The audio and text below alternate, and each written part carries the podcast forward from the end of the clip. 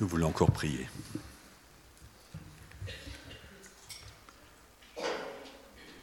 Père, nos pensées sont parfois troublées quand nous entendons tous ces témoignages.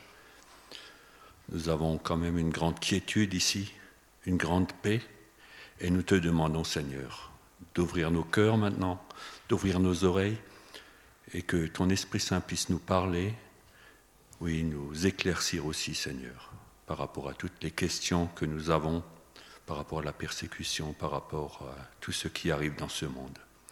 Loué soit ton nom. Amen.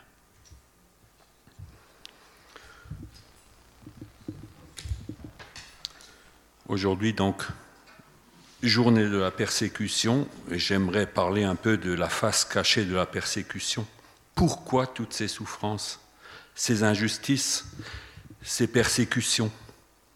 Et nous allons lire un passage dans Job. Je lirai le premier verset du premier chapitre et je partirai après à partir du verset 6 pour raccourcir un peu. Job 1. Il y avait au pays d'Outz un homme nommé Job. Cet homme était intègre et droit, il craignait Dieu et, et s'écartait du mal. Un jour, au verset 6, les fils de Dieu vinrent se présenter devant le Seigneur, et l'adversaire aussi vint au milieu d'eux. Le Seigneur dit à l'adversaire, D'où viens-tu? L'adversaire répondit au Seigneur, De parcourir la terre pour m'y promener. Le Seigneur dit à l'adversaire, As-tu remarqué Job, mon serviteur? Il n'y a personne comme lui sur la terre. C'est un homme intègre et droit qui craint Dieu et s'écarte du mal. L'adversaire répondit au Seigneur, est-ce pour rien que Job craint Dieu? Ne l'as-tu pas protégé, lui, sa maison, tout ce qui lui appartient? Tu as béni l'œuvre de ses mains, et son troupeau s'accroît dans le pays. Mais étends ta main, je te prie, touche à tout ce qui lui appartient, à coup sûr il te maudira. En face. Le Seigneur dit à l'adversaire, Eh bien, tout ce qui lui appartient est entre ta main. Seulement, ne porte pas la main sur lui. Alors l'adversaire se retira devant le Seigneur, de devant le Seigneur. Un jour que les fils et les filles de Job mangeaient et buvaient du vin chez leur frère, le premier-né, il arriva auprès de Job un messager qui dit Les bœufs labouraient, les ânes paissaient à côté d'eux, des Sabéens se sont jetés dessus. Ils les ont pris et, ont passé les serviteurs au fil de l'épée. Je me suis échappé moi seul pour te l'annoncer. Il parlait encore lorsqu'un autre vint lui dire Le feu de Dieu est tombé du ciel, il a brûlé le petit bétail et les serviteurs et les a dévorés. Je me suis échappé moi seul pour te l'annoncer. Il parlait encore lorsqu'un autre arriva et dit Des Chaldéens formés en trois bandes se sont précipités sur les chameaux, les ont pris et ont passé les serviteurs au fil de l'épée. Je me suis échappé moi seul pour te l'annoncer. Il parlait encore lorsqu'un autre arriva et dit Tes fils et tes filles mangeaient et buvaient du vin chez leur frère le premier-né.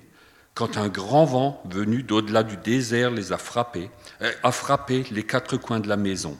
Elle s'est écroulée sur les jeunes gens et ils sont morts. Je me suis échappé moi seul pour te l'annoncer.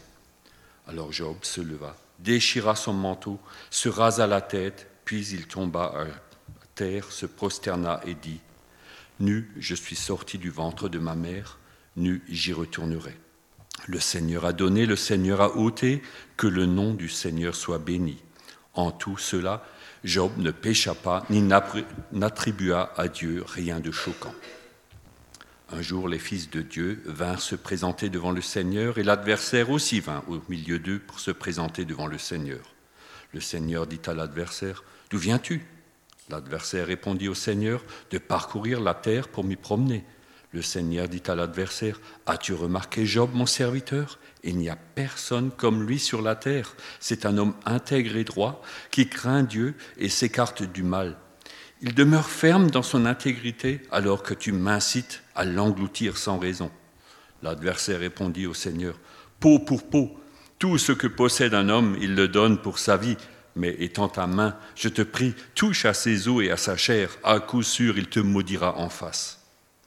Le Seigneur dit à l'adversaire, Eh bien, il est en ta main, seulement épargne sa vie. Jusque-là. Avec ce passage, on lève un coin du voile. Un bref coup d'œil dans le monde spirituel nous révèle des choses habituellement cachées. Qui pouvait se douter ce qu'il y avait derrière Les amis à Job, quand ils sont venus, ils ont vu leur ami accablé, mais qui pouvait se douter de l'origine de toute cette situation? Nous pouvons, et nous sommes souvent le champ de bataille de la guerre entre le Seigneur et l'adversaire. Et l'ennemi utilise des hommes à sa merci, à sa solde, pour mener à bien ses projets. Ici, au verset 15, nous avons les Sabéens, au verset 17, les Chaldéens. Job ne leur avait rien fait. La cupidité, la haine, la jalousie, la soif de sang, voilà leur motivation. Sont-ils conscients de la présence, de l'existence du maître qu'ils servent? Savent-ils qui ils servent?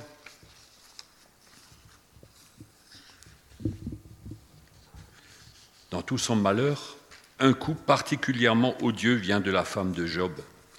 Au chapitre 2, versets 9 et 10, elle lui dit, sa femme lui dit, Tu demeures ferme dans ton intégrité, maudis donc Dieu et meurs. Mais il lui répondit, Tu parles comme une folle. Nous recevrions de Dieu le bonheur et nous ne recevrions pas aussi le malheur. En tout cela, Job ne pécha pas par ses lèvres. Là, c'est grave. Job est accablé et voilà que l'ennemi ne connaît pas de limite. Il y met même sa femme pour l'accabler. Pas de limite si le Seigneur est maître. Dans 1 Corinthiens 10, verset 13,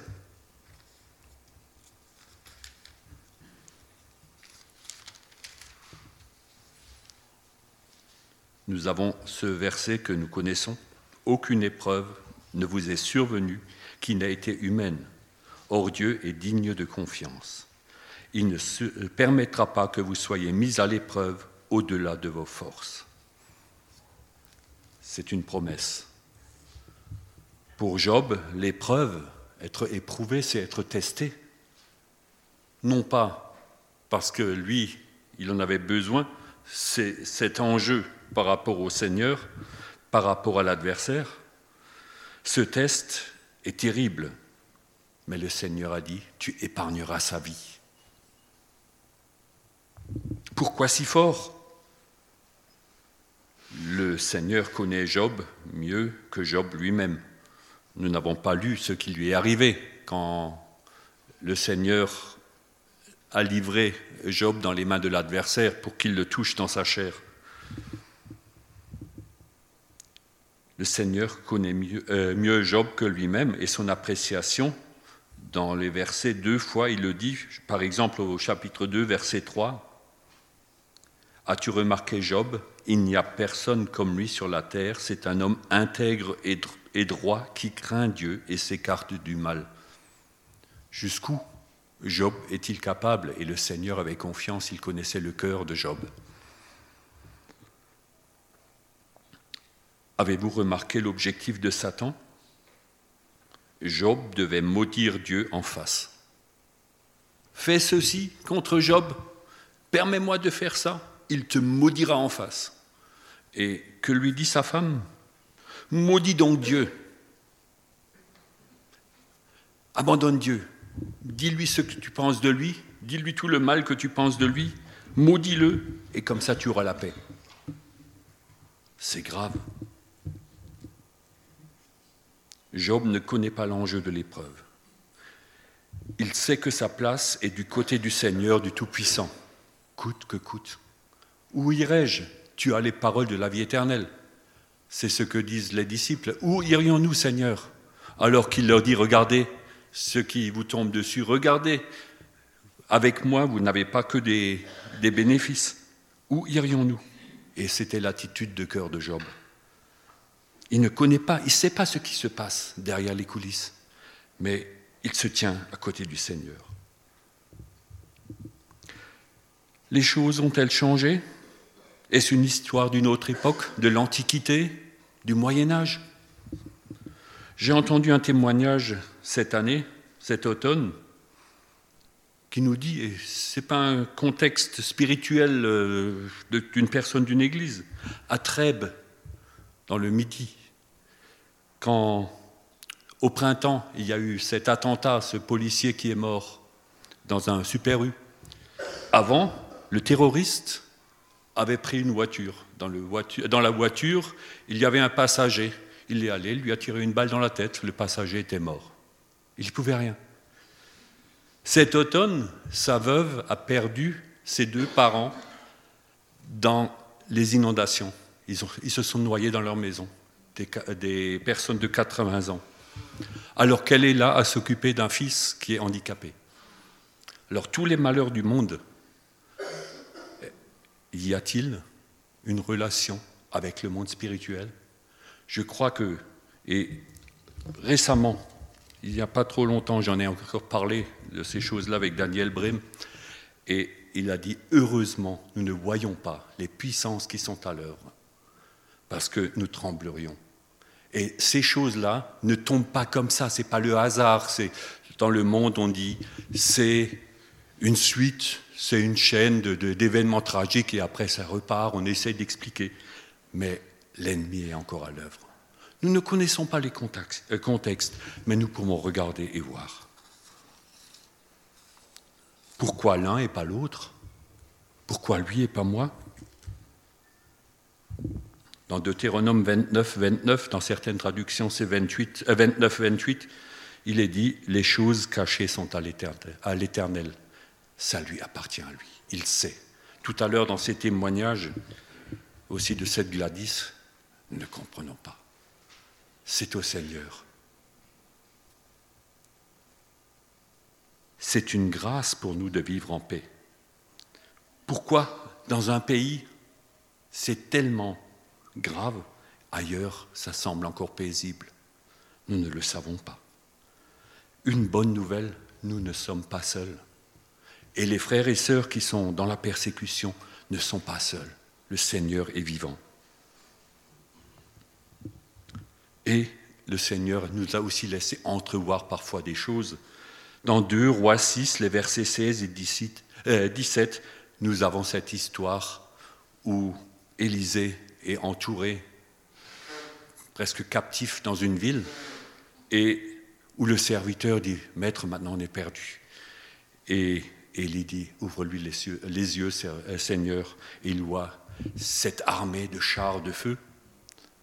Elle est là aussi avec nous, avec les enfants de Dieu. Ceux qui sont pour nous sont plus nombreux et plus forts que ceux qui sont contre nous. C'est ce que Élie, Élisée a pu dire. Et il l'a démontré. Le Seigneur les a rendus aveugles, tous ses ennemis, et les a amenés captifs.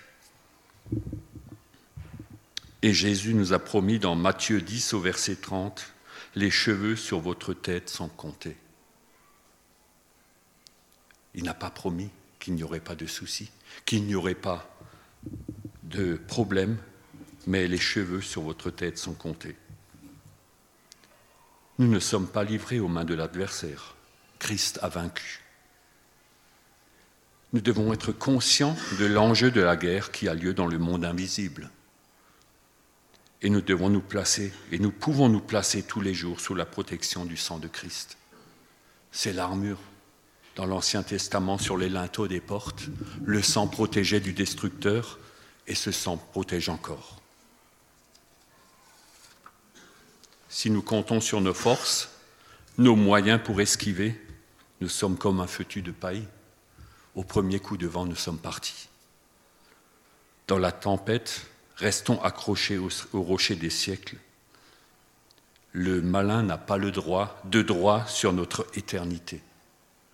Chez Job, il n'avait pas le droit d'attenter à sa vie. Pour nous, il n'a pas de droit sur notre éternité. Elle est scellée. Christ nous a délivrés, nous lui appartenons. Et cette enveloppe dans laquelle nous vivons, un jour, elle disparaîtra. Puisse cette réflexion nous aider à rester humbles et à ne pas accabler celui qui est éprouvé. les amis de Job, au chapitre 42, vous vous souvenez de cette histoire.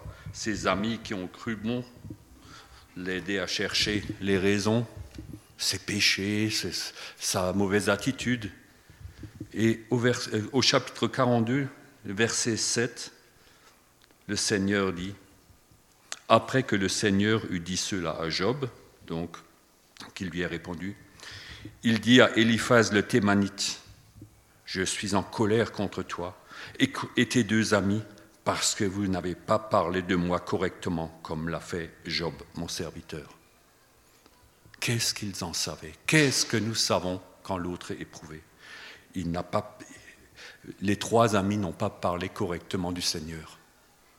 Essayons de parler correctement de Dieu quand nous sommes appelés à témoigner, quand nous sommes appelés à encourager. Personne n'a besoin d'être accablé. Tous ont besoin d'être relevés. Et c'est ça notre part. Job en aurait eu besoin. C'est le Seigneur qui a dû le faire. Amen.